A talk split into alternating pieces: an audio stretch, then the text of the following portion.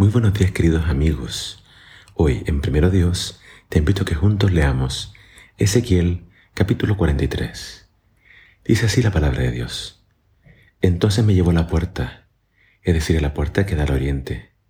Allí noté la gloria del Dios de Israel, que provenía del oriente, haciendo un ruido tan fuerte como el de un mar enfurecido.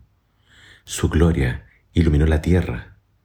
Fue como la visión que había visto antes como la visión que vi cuando Dios vino a destruir la ciudad, como la que vi junto al canal Quebar.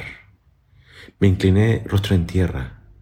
Luego la gloria del Señor entró en el templo por la puerta que da hacia el oriente. El Espíritu me llevó y me condujo al patio interior. Allí vi que la gloria del Señor había llenado el templo. Oí que alguien me hablaba desde el interior del templo, mientras su nombre estaba parado a mi lado.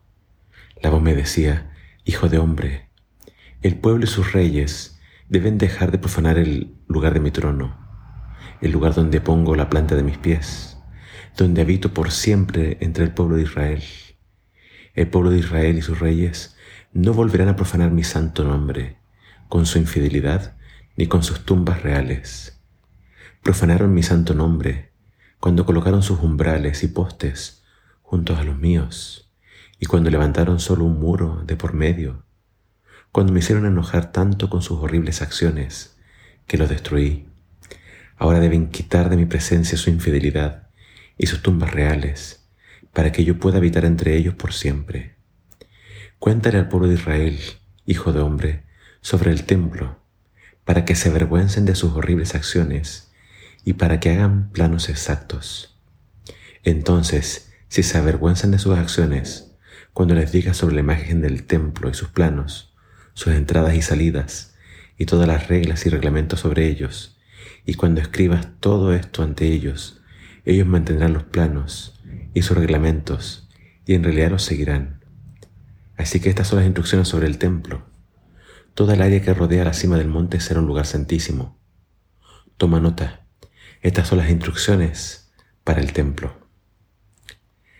Eh, vamos a dejar acá la lectura, tú puedes seguir leyendo, pero acá llegamos a la parte más importante de las instrucciones del templo. ¿Por qué? Porque vemos que en el principio del libro de Ezequiel se nos hablaba de los pecados del pueblo y se nos hablaba de cómo Dios había abandonado el templo. Vimos cómo Dios se retiró de su casa por los pecados del pueblo. Pero ahora vemos el regreso de Dios. Y nota este punto interesante.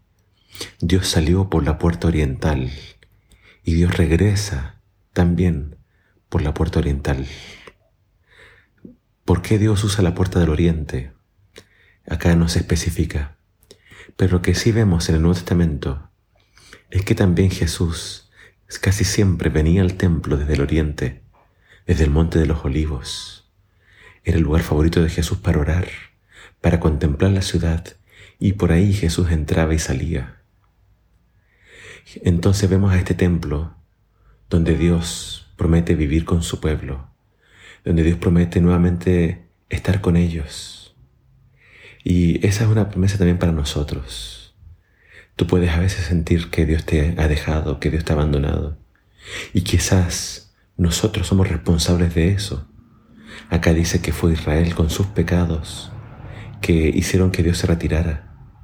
Se menciona que al parecer el pueblo estaba usando el templo también para reconocer o dejar algo para recordar a sus reyes.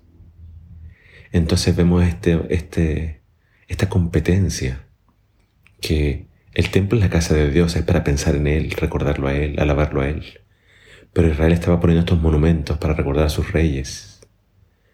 Entonces, que el templo, que la casa de Dios sea para pensar y alabar a Dios. Dios se retiró, se alejó de su pueblo, pero ahora les promete volver, volver a estar con ellos si ellos obedecen y siguen sus instrucciones. Entonces, si tú sientes que Dios no está contigo, acá Dios promete, yo voy a estar contigo. Yo te voy a acompañar, yo te voy a bendecir. Pero también te pide, obedece mis instrucciones, obedece mi palabra y así que nada impida que Él te bendiga y que nada se interponga en tu relación con Él. Que Él sea lo más importante en tu vida, el primero y el único. Que el Señor te bendiga.